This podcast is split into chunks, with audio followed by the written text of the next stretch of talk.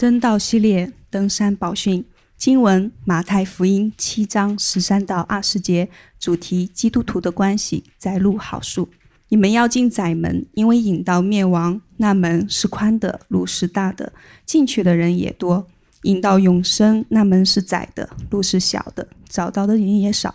你们要防备假先知，他们到你们这里来，外面披着羊皮，里面却是残暴的狼。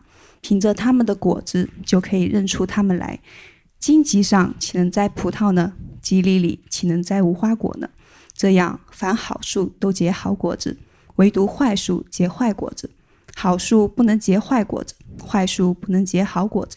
凡不结好果子的树，就砍下来，丢在火里。所以，凭着他们的果子就可以认出他们来。这是上帝的话。好，各位上海城市生命教会的弟兄姐妹们，来听福音的朋友们，呃，还有一些新面孔，可能是路过上海的，大家早上好，对吗？新冠差不多也算中国集体免疫了，戴口罩的习惯也慢慢的改掉了，加上最近春暖花开。经济复苏，在朋友圈里面，我们会去看到我们教会的弟兄姐妹们，要么出游，要么公务出差。居然昨天还有说，哎，我们城市生命的人现在在日本聚餐啊！所以在世界的角角落落，都会有我们的弟兄姐妹。哎，偏偏我发现台下的人也不见少。总算我搞清楚一件事情：第一个，我看到了很多的刚刚出生的孩子，等欢迎父母回到我们的线下。同时，我也知道，当我们的弟兄姐妹出去别的教会访问、别的城市旅行的时候，也有一些人会来到上海旅行，来到我们教会访问。那说到访客呢，我就会被问到一个问题，常常的问，就会有人说：“哎，来参加你们的主日有什么要求吗？”我不知道怎么回答这个问题，我只能说，如果你新冠阳性了，能不来吗？你甲流。那也就待在家里。如果你实在忍不住要抽两口电子烟，可以在户外，其他人你都可以来。然后问我的人通常会问说：“不是，不是，不是这个意思，是有什么标准吗？是你需要参加小组多久，或者是被谁面试过，或者是需要上一间教会牧师写个介绍信？”哦，我会告诉他们说不用，能进地铁，能去剧院，就可以来我们教会。只要你不影响我们的聚会，哇，那你们教会门好宽呀，是不是在你们这里做基督徒会容易一点？我说啊，为什么你会得出这样的结论？同时我也会自己反省说，是不是因为我们教会门好宽呀，所以在这里做基督徒会容易一点？我想说，回顾过去的这几年的经历，逼迫的事情我们没有少讲，苦难的经历大家有共同。受洗的申请被我拒掉的不止一个，罪的问题也在一个个的处理，好像我们没有降低圣经对教会的要求。事实上，我觉得说，如果教会的门变得窄了，教会倒会变得容易。你就想象一下，如果在我们家里，我讲到我太太弹琴，我女儿坐在下面，不会说不会有问题，肯定还会有问题，但肯定碰不到许多今天这间教会会碰到的问题。种类没有这么繁多。那今天经文的开篇帮助我们理清了这个问题的本质，也是在登山宝训耶稣这长长的一篇讲到的最后，他说到了两条路，两棵树。下周我们会说两种人和两个根基。我们今天会讲的是宽门和窄路，好树和坏树，以及我们和基督。这是今天要讲的三个部分。首先会回答，到底教会门胆敞的多开才是开？为什么耶稣却说这是一个窄门和小路？我们先看第一部分，叫两条路。我们已经进入了登山宝训的尾声，甚至我们会忘记这个系列是去年九月份开始的。中秋之后，我们开始讲登山宝训。中间穿插了圣诞季的出埃及记和春节的诗篇，其中我们还把主导文拉长到了一个半月，让人都忘记了耶稣是怎么来到了这个山上，怎么开始讲这篇道。有必要提醒一下大家，整个的登山宝训是在怎么一个大背景下讲到了现在。马太在八福之前四章的结尾说，耶稣走遍加利利，在会堂中教训人，传天国的福音，医治各样的病症。加利利是什么地方？可能我会觉得说这是犹太，不是。连先知以赛亚都会说外邦人的加利利，因为这个地方的渔业发展成为一个多元的地区。真的，我们会看到宗教信仰可能是。单一种族的有壁垒的，反而是生意偏偏跨种族、跨信仰。加利利有各种各样的人，不乏外邦人。会堂呢？会堂是犹太人熟悉的，他们敬拜的地方。所以，我们看见耶稣的活动范围不仅停留在普通犹太拉比的会堂，还超过了普通的拉比，进入到了外邦人或加利利这个外邦人和犹太人的聚集地。同时，因为他的医病赶鬼，他的名声不仅在加利利，不仅在耶路撒冷，还传到了叙利亚，连纯粹的外邦人都听说了耶稣的故事。不仅听说了，那里的人把一切害病的、疼痛的、被鬼附的、癫痫的、瘫痪的都带了来，耶稣医好了他们。在犹太人眼中，这些人是怎样的人？是病人吗？是糊里糊涂的人吗？是精神有问题的人吗？不仅是他，当他们看到这些人的时候，他们知道说这些人是不洁净的，不能来会幕，不能来圣殿，不能来会堂的人，他们有红马。不仅不能来到会堂，应该自己在家隔离，也不要乱跑。居然我们的耶稣说没关系，来来来，直接导致了一个结果：许多从加利利，就是犹太人和外邦人的聚集地。底加波利这个词是指的十个城，十座城。底加波利是十个城的意思，什么人都有。耶路撒冷是传统犹太社区的上置角，犹太耶路撒冷的包邮区，约旦河外彻底的外邦，各种各样地方的人都来到了耶稣这里。而耶稣看到了这么许许多多的人，他就上山坐下。这是门徒来到了他的跟前。他开始向这些门徒教导登山宝训。要知道，外围的那些人是根本不可能接近耶路撒冷的。你再往后看，你就知道为什么耶稣在耶路撒冷城外碰到了许多摊子、瘸子，因为摊子和瘸子按照上帝的律法不能进大卫的城。结果，耶稣来到了这个山上，这些人都来了。耶稣向门徒教导，没有向那些人隐藏，如同耶路撒耶和华在。西奈山上，对摩西说话，也让以色列全营的人听见一样。在这样的场景当中，耶稣讲了长长的一篇道，中间可能有互动，也有可能门徒的心中的所有的内心想法都被耶稣所知道。所以，耶稣在回答门徒的问题，在校准他们的信仰，去改变门徒，让他们成为耶稣的跟随者。所以在读马太福音登山宝训的时候，我们需要合理的猜测一下，当时的这些人他们原本的宗教经验、会堂体验是什么？因为他们可能看到耶稣的事工，就会对耶稣说：“什么人都跟你，你什么人都医，对吗？凡带到耶稣面前的，他都医了，连叙利亚的、约旦河外的人都来了，咱这门开的也太宽了吧？”结果耶稣说：“不不不，你们要进宅门。为什么明明那么多的人都在跟随耶稣，耶稣却说你们要进窄门？犹太人觉得耶稣你把门打得这么开，凭什么你说要进窄门？耶稣说宽的门到灭亡。事实上，耶稣要通过他的事工和教导，去改变门徒原有的宗教经验。”他们的宗教经验是什么？什么样的人可以进会堂？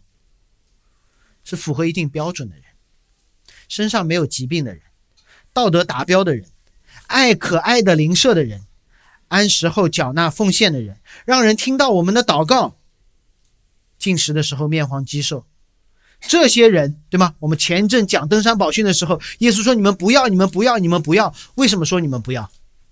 因为这就是你们干的。你们想干的，你们熟悉的，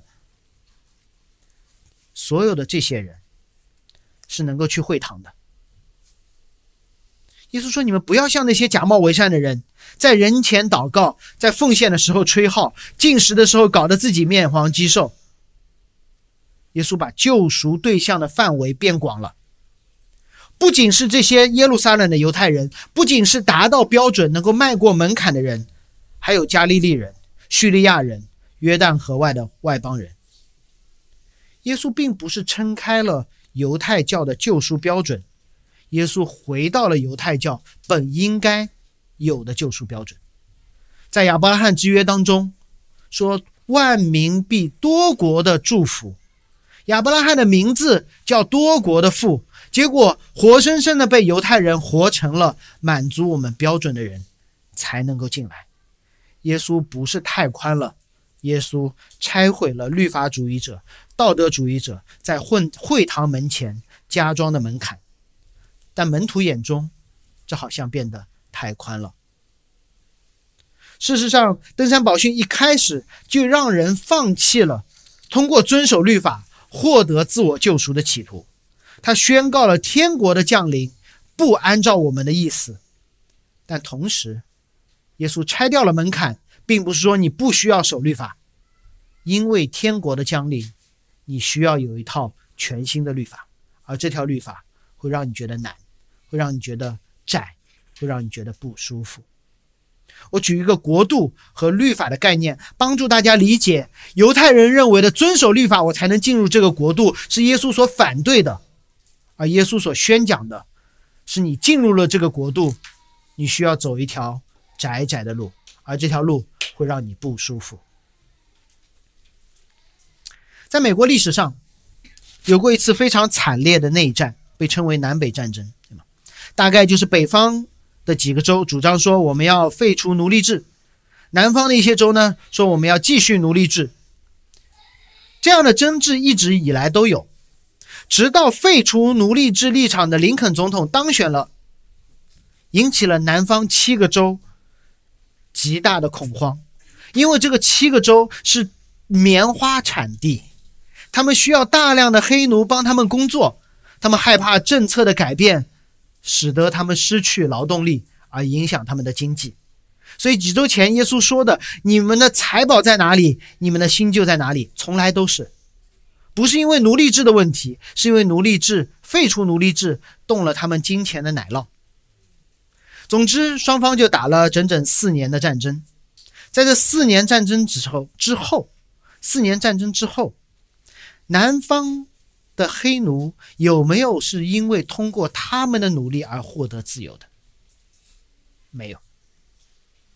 有没有南方的哪个奴隶说我要努力，努力为老板打工，为奴隶主工作，增加棉花产量，这样我就可以得自由？不会，这只要让你成为一个好奴隶，这可能会让你被优待，但绝对不会让你成为一个自由人。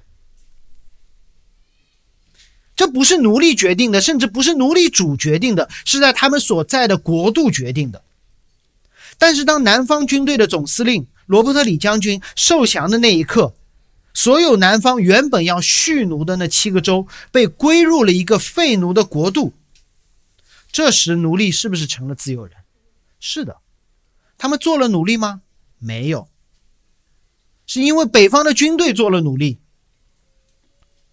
他们是不是可以为所欲为了呢？显然不是，至少他们不能回去做奴隶，对吗？他们的自由不是无限的自由，他们也不能抓自己的同胞说“我做你的奴隶主”，不行。他们需要在一个全新的国度当中遵守一套全新的律法，这对于他们来说并不容易，对于他们来说是不舒服的，对于他们来说。好像变得更窄了，你又开始约束我的生活了。他们会非常的不习惯，他们看到白人的时候还是带着恐惧和敬畏的眼光，他们听到白人说话的时候还是觉得他们在向我发号施令。他们看到一些场合有很多跟自己肤色不一样的人的时候，他们不敢进入，甚至有有人记载说，当有一个奴隶主奴隶主。在用武力捍卫自己、保护自己的庄园的时候，北方的军队攻了进来，奴隶主被枪杀。当北方的军人对奴隶们说：“你们自由了。”这些奴隶拿起枪捍卫自己的庄园，要为自己的主人报仇，甚至不惜杀死那刚刚宣布他们自由的那些军人。所有南方的奴隶都可以因为这场战争而得救，但是只有一部分人走上了真正自由的道路。在耶稣的国度当中也是如此，福音赐给所有的人没有门槛，但还是有大多数人会选择一扇又宽又大、自己熟悉、许多人走的路。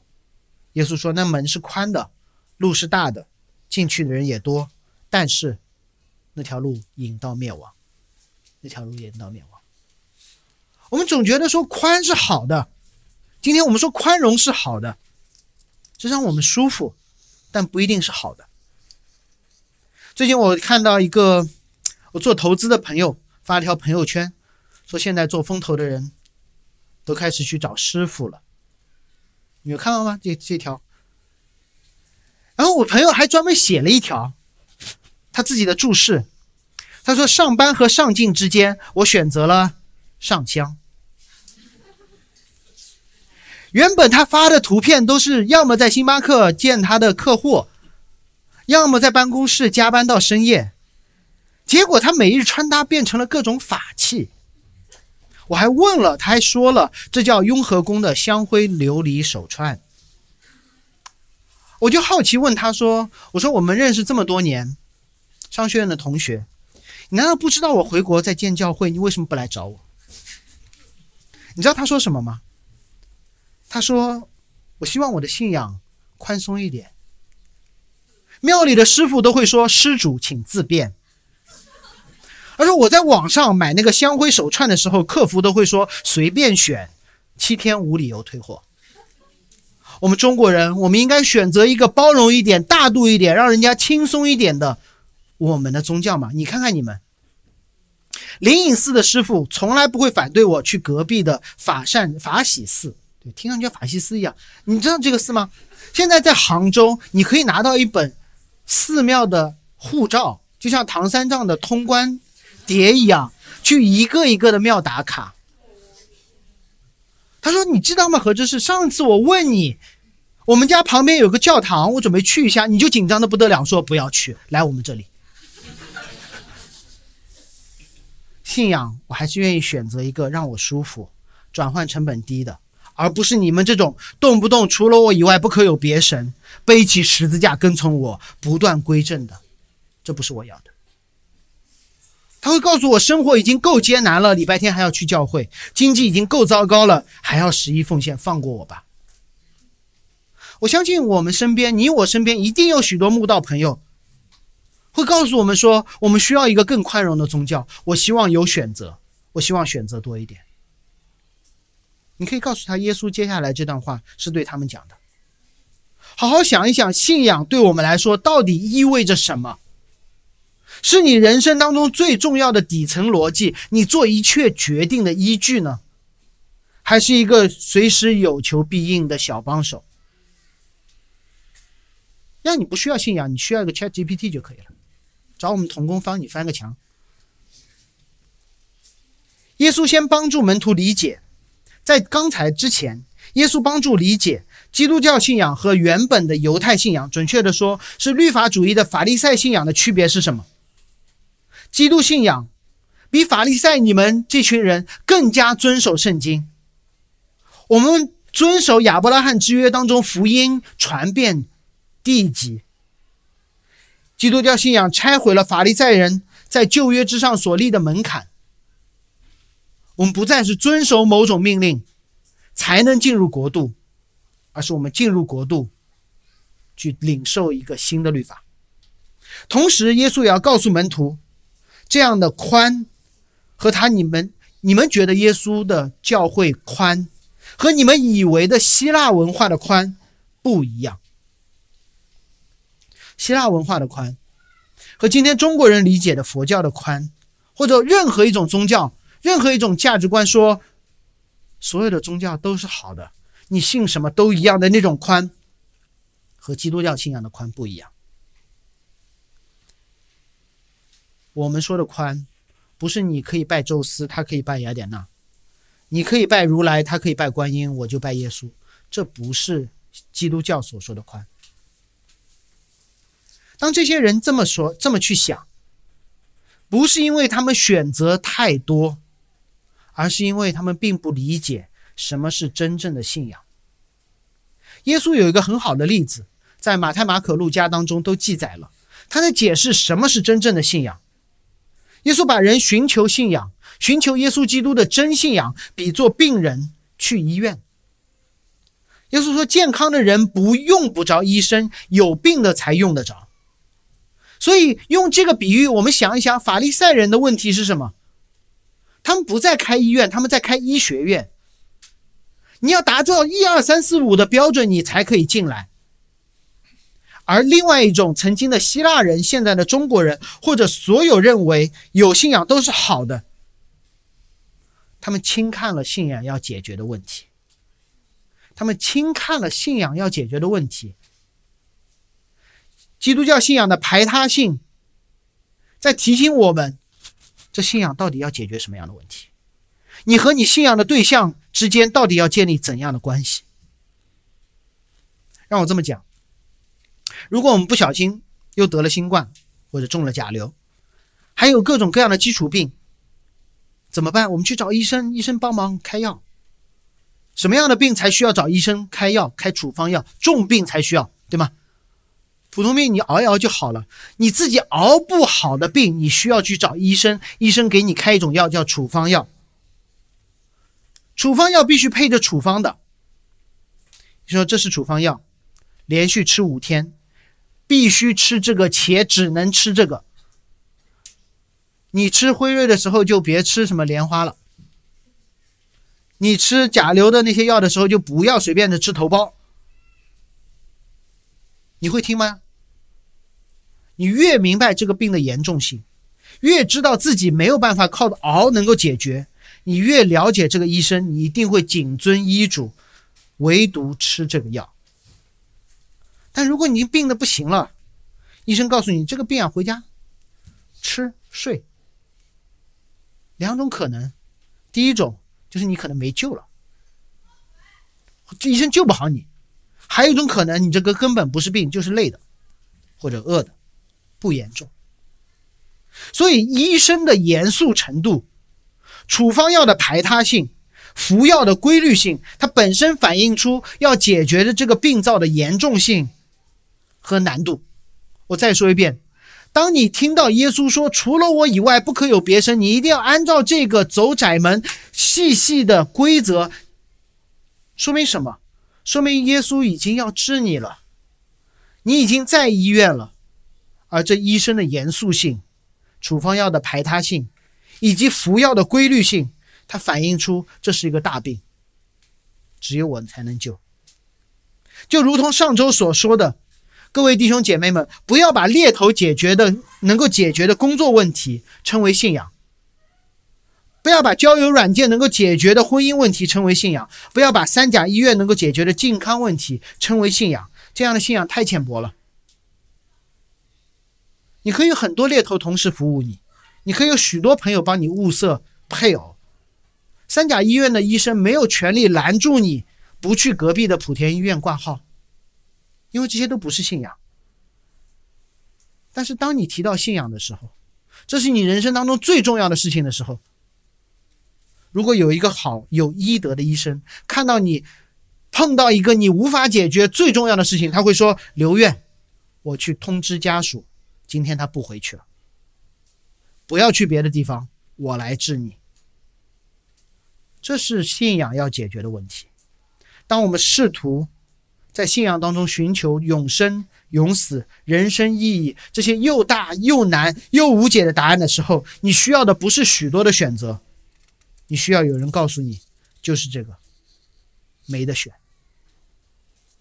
在永生永死的问题上，如果还有人告诉你说你可以去别家看，赶紧去，这叫不负责任的庸医。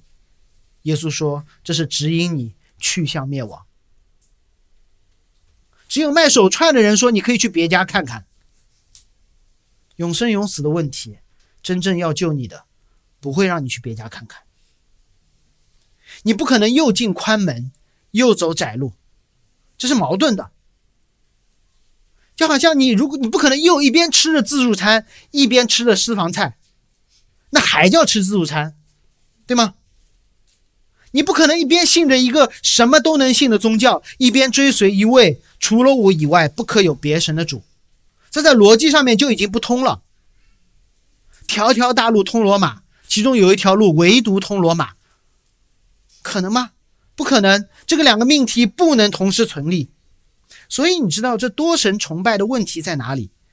多神崇拜不能接受一个独一的神。多神论，他说我所有的神都接受，不是？你不能接受一个独一的神。但一神论没有问题，因为一神论，它原本天生它的本质就是反对多神论。就像处方药，它的本质就是不允许你随便吃药。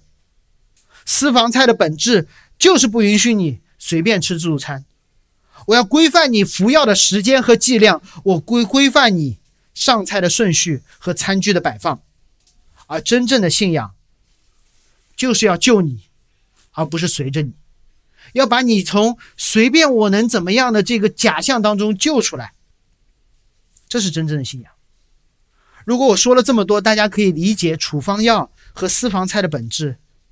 那我想大家就可以理解为什么基督教信仰不能随便，甚至用耶稣的话来说，这是一条窄路，好窄，它不设门槛，但是它很窄。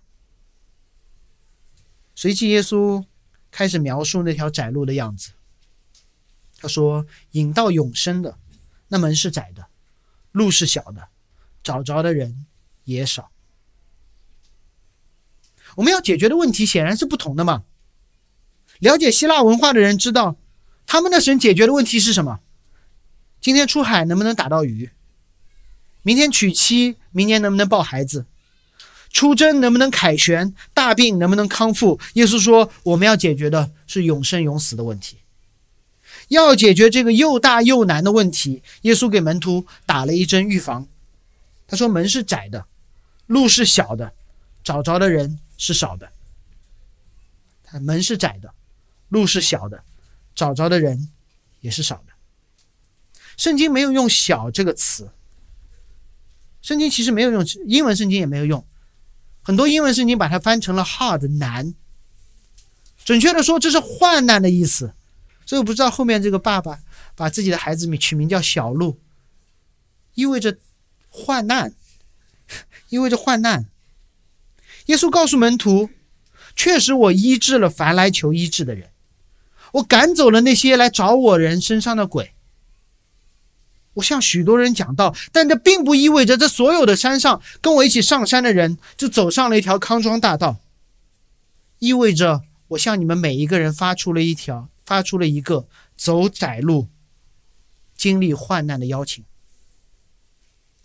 这是一个邀请，说你们来走窄路。”进窄门，经历患难。上周我已经说了啊，我本来的专业，本来的领域是棒球。可能你们不知道，最近有世界棒球经典赛，相当于这个行业的世界杯。就突然之间，有的时候看比赛的时候，就回到了那美好的曾经的日子。在我从事这个行业之初，有一部电影我非常的喜欢，看了很多遍。中文名字呢叫《红粉联盟》，英文叫《The League of Our Own》，我们自己的联盟。这个故事是一个真，这电影是来自于一个真实的故事，讲的是第二次世界大战期间，在美国所有的男人都去当兵了，战火也没有烧到那块大陆，结果他们居然说：“那我们的比赛没有人打了，因为嘛？身体最好的人都去当兵了，那所谓的棒球是美国休闲运动没有了，怎么办？”于是有一个球员经纪人说：“这样，我们保持联赛的继续进行。”于是他邀请了当时留守在国内、曾经有其他的运动经验的女性开始参赛。他们训练一些姑娘们，开始去打，在一个男人的场地上面去打一个男人的运动，这不容易的，因为所有的标准都是按照男性的身体体格能力去制定的。他们受了艰苦的训练，渐渐的也把球迷吸引回到了球场。但在决赛开赛之前，女主萌生退役，然后她穿回了自己家庭主妇的衣服，登上了回家的大巴。在上车之前，主教练找到了她，Tom Hanks 演的，说怎么回事？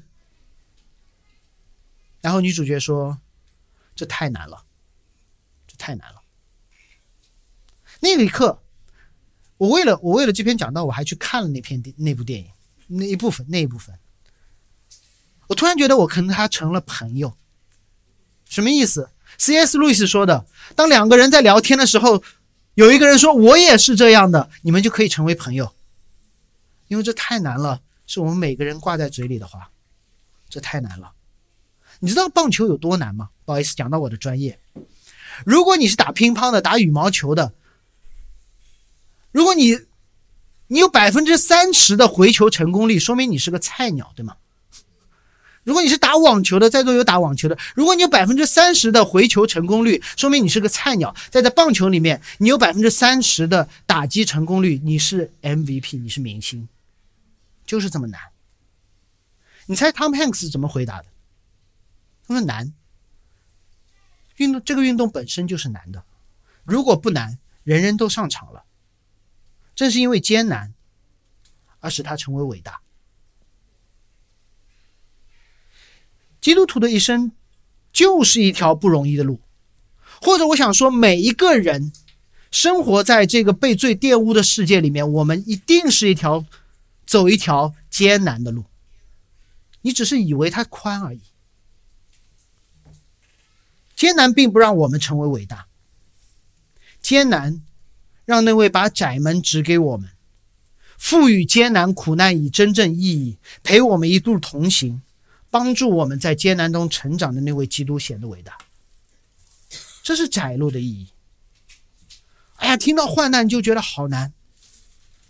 训练是同一个词。耶稣在我们面前摆出了两条路，一条是宽的。容易的走的人多，通向灭亡；一条是窄的，充满艰难，走的路少，通向永生。按我们对自己的了解，按我们对自己这个罪人的了解，宽的走的人多的，容易的通往灭亡；窄的充满艰难，走的路少，通往永生。我们会什么反应？有没有第三条路？有没有第三条？我们也不想灭亡，我们不想受苦，对吗？那个笑话是什么？活的时候做财主，死后做拉萨路，对吗？我们希望说有没有条更美的路？耶稣进入了他第二部分两棵树的部分，他说：“你们要防备假先知，你们要防备假先知。”这些比喻是连着的，耶稣会预判门徒心中的问题的。树的比喻是为了让我们避免听信所谓的又大又宽又不难、结伴成群的永生之路，这是假先知。他们所传的福音很像，外面披着羊皮，看上去和你我一样，其实里面是残暴的狼。有的时候我们会轻看假先知，我们会觉得他是来骗我的。耶稣说他是来吃我们的。他说出来的话好像是帮助我们的，听上去还蛮对的，正合我意，却会把我们带向灭亡。耶稣没有清楚的说这些假先知的教导，但是从登山宝训的全篇来看，他是针对当时门徒们正在经历的宗教体验，也就是当时犹太教的实际情况。当时犹太教是什么样的情况？他们被掳在罗马。他们似乎和罗马帝国和希腊文化产生了某种和谐，他们成为了罗马版图的一部分，走着罗马四通八达的交通，享受着罗马商业生活的商业生态的环境。他们似乎和罗马的皇帝崇拜、希腊的众神崇拜找到了一个平衡点。我们抬高教会的门槛。这样教会不就不会搞得太大，不会很招摇。他们读过旧约圣经，知道拼命生孩子、拼命生养众多，法老会来逼迫教会的，所以我们控制一下就好了。我们也不会跟你们罗马人、希腊人传福音，因为罗马人要拜该撒的，希腊人要拜众神的，我们拜自己的就好了。那请问这时候他们是众神崇拜，还是一神崇拜？他们早就是众神崇拜了。他们可以接受一个在罗马的众神崇拜，你拜你的，我拜你我的吗？耶和华是我的神，宙斯是你的神，该撒是你们的神，所以该萨给了他们一点点信仰空间。该萨也让他们参与到罗马的经济发展进程当中，因为他们变成了罗马人，他们变成了希腊人。所以你会看见，说门越窄，不说明他们越保守；门槛越高，说明他们越自由。他们成为罗马众多宗教的一个，就是这样。我得承认，这也是我今天所面对的试探。就说主啊，有没有一条容易的、宽的路？不瞒你们说，我去美国兜了两个礼拜，拿了好多 offer。都在说，你看，孩子要教育吧，害怕教会被逼迫吧，来吧，衣食无忧的中产阶级牧师，门就在这里，可宽了。或者此刻我们就把教会的门关上嘛。好，今天最后一次，我们允许访客来，就让我牧养你们在座的一百来人，楼下的五六十人，服侍你们一辈子。尊重他人的信仰，不传福音，就不会有很多事情了呀。教会天天祷告说：“主啊，求你改变政治环境，让我们舒服一点。”时不时的告诉大家说：“快好了，马上就好了，艰难即将会过去了。”这样大家可以喜欢我多一点。你知道吗？旧约当中有一个假先知，持续的传这样的假的福音。这件事发生在犹大被掳巴比伦的时候。当犹大被掳巴比伦的时候，有一些人被尼布甲尼撒掳到了巴比伦，有一些人滞留在耶路撒冷。啊，两群人，大家可以猜一下巴比伦的人民，他们生活的是怎样的？他们寄居在巴比伦，回想着过去，大卫在耶路撒冷带领大家的辉煌，哎，我希望回到过去那些好日子。而滞留在耶路撒冷城中的人会怎么样？他们会非常的小心，真的害怕尼布甲尼撒又在他们门口贴一个叫差，说你们什么时候要动迁去巴比伦？他们心生感恩，说主啊，感谢你让我们还留在耶路撒冷。这时有一个先知站了出来，他当众折断了一个轭，就是牛背上的那个东西，让人感觉到。巴比伦的沉重的东西，他对众民说：“两年之内，我必照样从列国的景象上折断巴比伦王尼布贾尼撒的恶。我要将巴比伦王尼布贾尼撒从这地掠掠到巴比伦的器皿，就是耶和华殿中一切的器皿，带回此地。”他在说什么？他在说：“这现在是苦的，两年后就好了。尼布贾尼撒不是人，他把耶和华的东西掳走了。”两年后，我们会迎接耶路撒冷再度的辉煌。坚持两年，忍辱负重，会恢复到我们被掳之前的样子的。哇，大家都肯定很喜欢听这样的讲道，因为这是我们的盼望，就是回到过去的辉煌。那个尼布甲尼撒，他你掳走了耶路耶和华殿中的器皿，该死！那个先知名叫哈纳尼亚，后面我们知道他是一个假先知，被耶和华击杀。真正的先知对他说：“耶和华从未差遣你，你竟使着百姓倚靠谎言。”因为当时的百姓就在倚靠这样的谎言生活。耶路撒冷的百姓就说：“对，还有两年，还有两年，还有两年。”他们在一个谎言当中等待。那耶利米是怎么说的呢？耶利米说：“万军之耶和华。”以色列的神对一切被掳去的，就是他没有说是尼布甲尼撒掳走的，就是我使他们从耶路撒冷被掳到巴比伦的人。神说：“谁说是尼布甲尼撒掳去的？是我让他们掳去的，是我把他们放在一条窄窄的路上，放在一个艰难的环境当中，是我把他们送进了这条难的路上。”耶利米说：“二十九章，接着说，那你们在巴比伦的人应该怎样？你们要盖造房屋，你们要住在其中，你们要耕种田园，吃其中所产的，娶妻生儿女。”使你的儿子娶妻，女儿嫁人，后面几个词非常的熟悉，在旧约当中反复的出现：生儿养女，生养众多，不致减少。不要按照不确定的两年后的回归来做决定，按照耶和华自始至终明确的决定旨意来做决定，生养众多，不致减少。你就这么想。如果巴比伦人被掳巴比伦的以色列人，他们活在一个谎言，就是两年后我会回耶路撒冷的谎言当中，他们会怎么生活？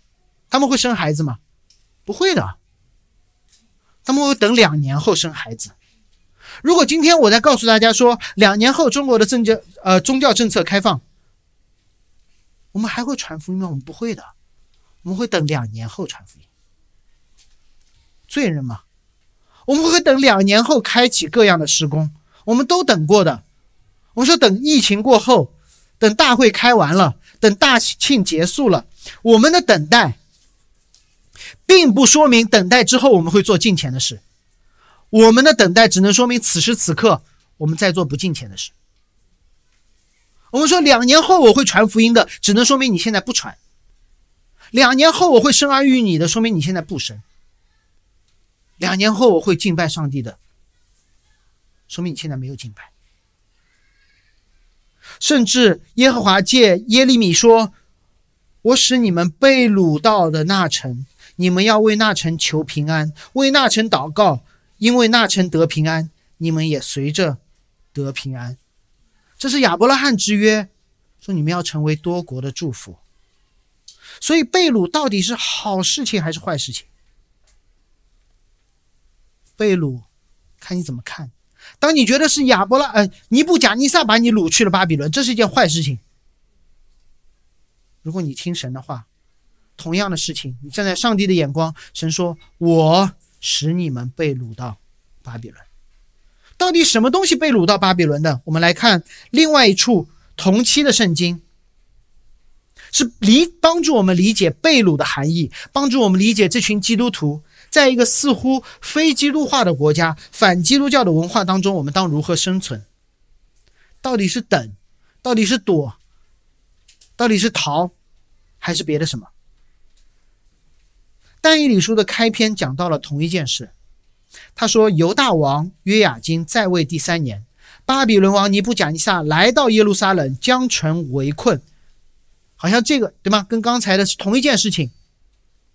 第二节很妙。”主就是耶和华神，将犹大王耶雅金并神殿中器皿的几分交付尼尼布甲尼撒，交付尼布甲尼撒。主把这个犹太的王和神殿中的器皿交给尼布甲尼撒，带到了巴比伦。是什么让耶路撒冷成为耶路撒冷的？耶路撒冷被称为什么？大卫的城。是大卫使耶路撒冷成为耶路撒冷，是圣殿并圣殿当中的器皿使耶路撒冷成为耶路撒冷。所有的这些是反映摩西在天上看到那个新耶路撒冷的样子。是王决定了耶路撒冷成为耶路撒冷，是圣殿当中的器皿决定了会幕成为会幕，圣殿成为圣殿。现在器皿到了耶路撒冷，器皿到了巴比伦，王也到了巴比伦。不是等这些东西回到耶路撒冷，而是期待巴比伦变成耶路撒冷。耶利米让贝鲁的居民什么，在巴比伦生养众多，让神的子民遍满外邦。当外邦，当巴比伦全是上帝的子民的时候，巴比伦就变成了耶路撒冷。但以理在巴比伦持续的敬拜。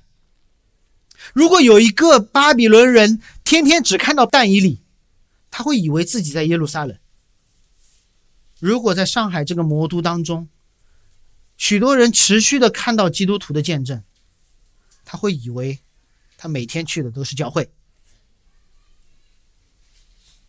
我们每天都在等，等会好的，会好的。那么这时，环境成为了我们的主，因为我们按照环境做每一个的决定，他成为了我们的主。当我们每天都按照上帝的律法活出他眼中所看为好的样子，我们就成了环境的祝福、救赎和别人眼中、别人身边那最好的环境。哈纳尼亚给留在耶路撒冷的犹太人喂的不是鸡汤，是毒药，因此他被上帝直接的击杀。耶利米报了一个跟耶稣一样的消息，他说：“你们在巴比伦会走一条艰难的窄路。”但这条窄路会超过你们这一代。他没有说永生，但是他说让你的孩子生养育女，因为我们太窄了，我们觉得宽只能看到前面的这一点点的两年。神说窄可以让你带到下一代，再下一代，使你的儿女生儿养女，再下一代。所以我们怎么识别这两种先知呢？似乎哈纳尼亚更容易让我们接受，都说到我心坎里了。最好哈纳尼亚向上帝祷告，让神开一条又宽又通往永生的路。两年的试炼差不多了，似乎耶利米会让人停下想一想，说：“真的吗？你真的让我去祝福巴比伦吗？耶稣，你真的是让我爱我的仇敌吗？我怎么识别这两个先知呢？”是通过他们话吗？耶稣说：“看他们的果子，凭他们的果子可以认出他们来。”耶稣又做了一个比喻，他说：“荆棘上面岂能摘葡萄呢？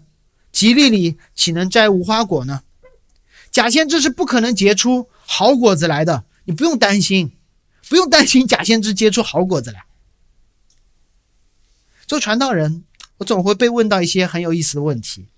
比较普遍的，以后我要写一个什么，就是什么十万个能不能，专门问我的，说哎呀，传到那个某某某书的书能不能看，谁谁谁谁讲道能不能听？我说我也没听过，我也没有看过，我也不知道。毕竟许多神学家和牧师我也不是很了解，尤其他们还没有死，没有盖棺定论。我总会告诉人说，你尽可能看死人的书，尽可能看。五十年死了五十年以上的人的书，那些比较安全，但是总有一些是确定的。明显他们的见证很糟，在最终不悔改，缺乏基本的道德，没有看到圣经上所说的圣灵的果子。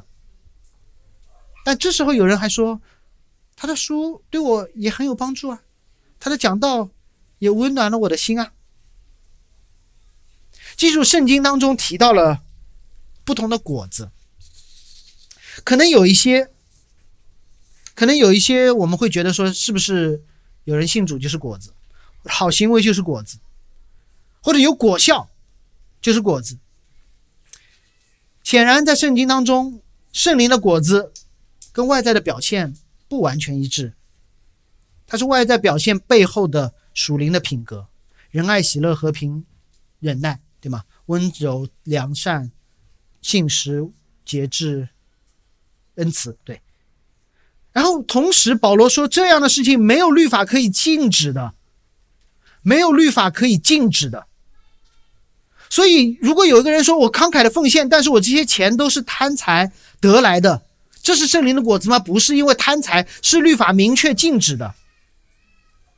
如果有一个人说我和非基督徒结婚了，但事后他又信主了，这是圣灵的果子吗？不是，因为之前的。嫁娶在主里，是圣经规定的，这不可能是出于圣灵的。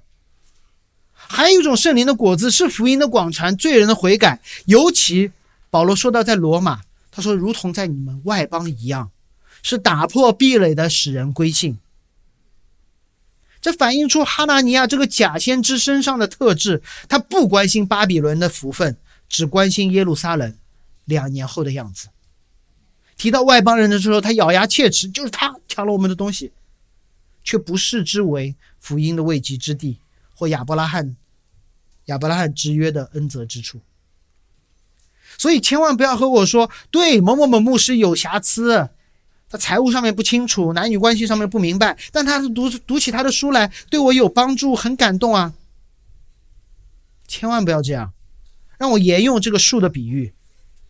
如果你明明看到一棵荆棘树，结果我从这树上面拿了些葡萄给你；明明你看到了一丛吉利，我从里面找到了几个无花果，然后端了一瓶葡盆葡萄葡萄加无花果的水果盘放到你的面前，你敢吃吗？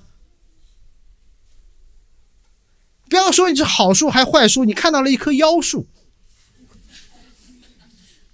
你会说：“哎呦，尝上去还是甜的，胆子太肥了。”不敢吃的。我们继续看圣经。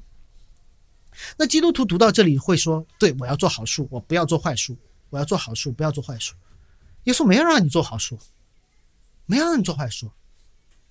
耶稣让你认出谁是好树，谁是坏树。经文让我们知道坏树的下场：凡不结好果子的树，就砍下来丢在火里。我们应该向神感恩。因为那些豺狼会被审判，不再会危害我们了。同时，我们也可以按照果子认出好树来，凭它的果子认出它们来。当我们觉得说这是不是一个我成为好树的标准？我去找到圣经里面所有圣灵的果子，一个个往身上贴。对不起，你结出了假冒伪善的果子。哇，你把我逼死了，我就是一个坏树。对，丢在火里是我们的，我们的归宿。接下来我要说最后的一方面，这经文到底与我何干？与基督何干？这段经文帮助我们，已经帮我们认出了所走的窄路，认出耶稣基督是那位真正的先知，结果子的好树。既然找到的人少，为什么我们能找到？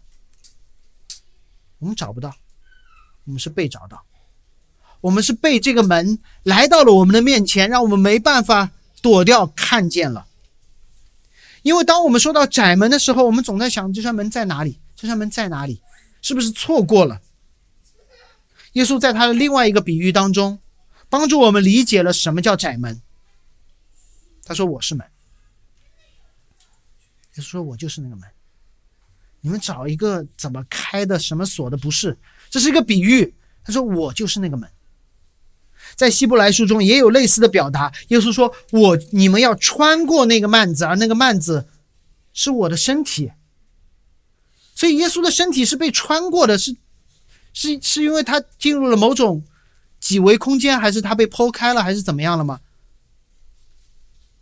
我讲一个七八十年代、八九十年代香港武打片当中常见的场景，帮助你理解什么叫耶稣是门，穿过它可以进入走一条永生的道路。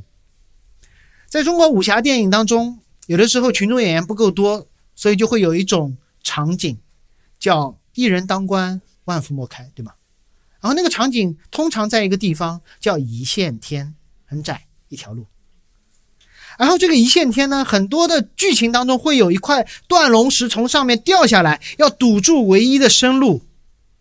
啊，这时候总会有一个英雄出来，站在断龙石下，只身扛住那块石头。让大家从他身边走过，这叫穿过他的身体，进入永生的旅程。我们怎么知道这条路是好的，是通往永生的？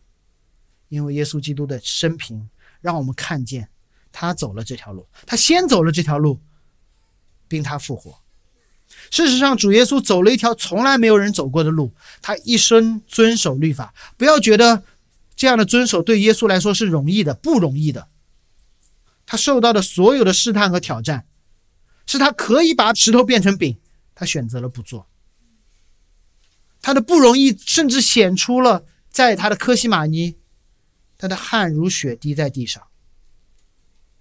最后，他和所有的人分道扬镳。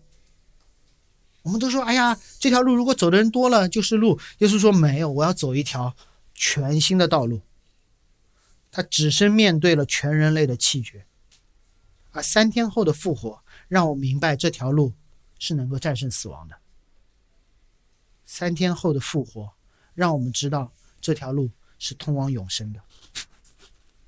耶稣也是那棵好树，我们凭着他的果子无可指摘的品格，他在各处所传的天国的福音，我们认出了他就是那棵好树，结出了完美的果子。但是为什么他被砍下？他被丢在了耶路撒冷城外，如同在硫磺火湖当中说：“我的父，我的父，你为什么离弃我？”为什么这棵好树经历了我们这些坏树所应受的审判？因为这棵好树好到一个地步。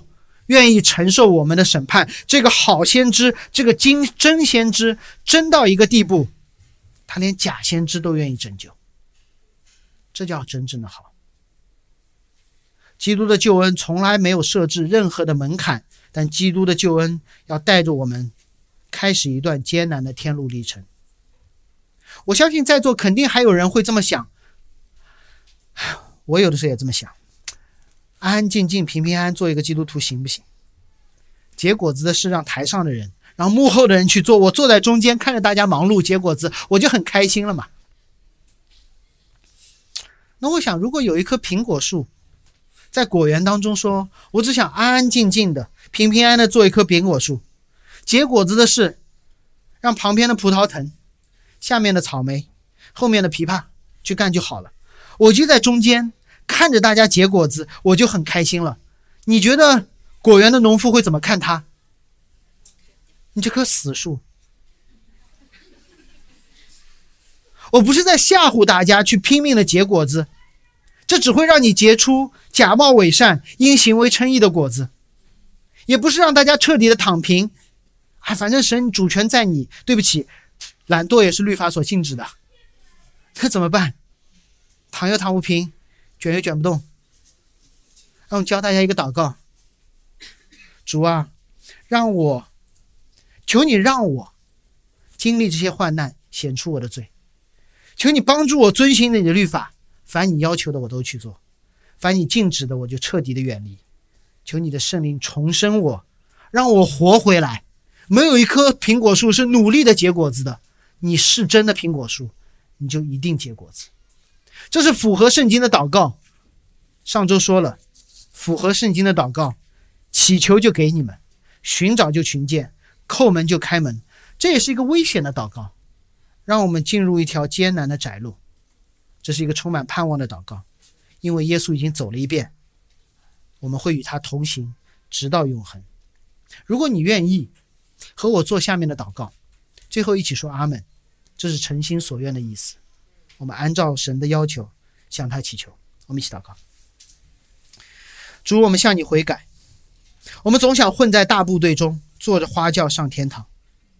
主，我们向你感恩，你用你的话语，并你的儿子，向我们显明了这条又窄又小又艰难却通向永生的道路。主，让我们借着福音书认出你，你是唯一的真先知，那棵结好果子的好树。主就让我们顺服你，跟随你。恩主，十字架的道路是我们不愿意走的，求你的圣灵帮助我们。你的律法是我们不愿意守的，求你的圣灵帮助我们。当我们面对律法说口中说不能的时候，求你的圣灵提醒我们，不是不能，是我们不愿意。主，我们就像那些得了自由的奴隶，会不适应。求你让你的爱吸引我们。让我们成为勇敢向万民敞开的教会，让我们成为忠心宣讲窄路的教会，改变我们，使用我们，让我们使这座城得从你而来的平安。奉耶稣基督名祷告，阿门。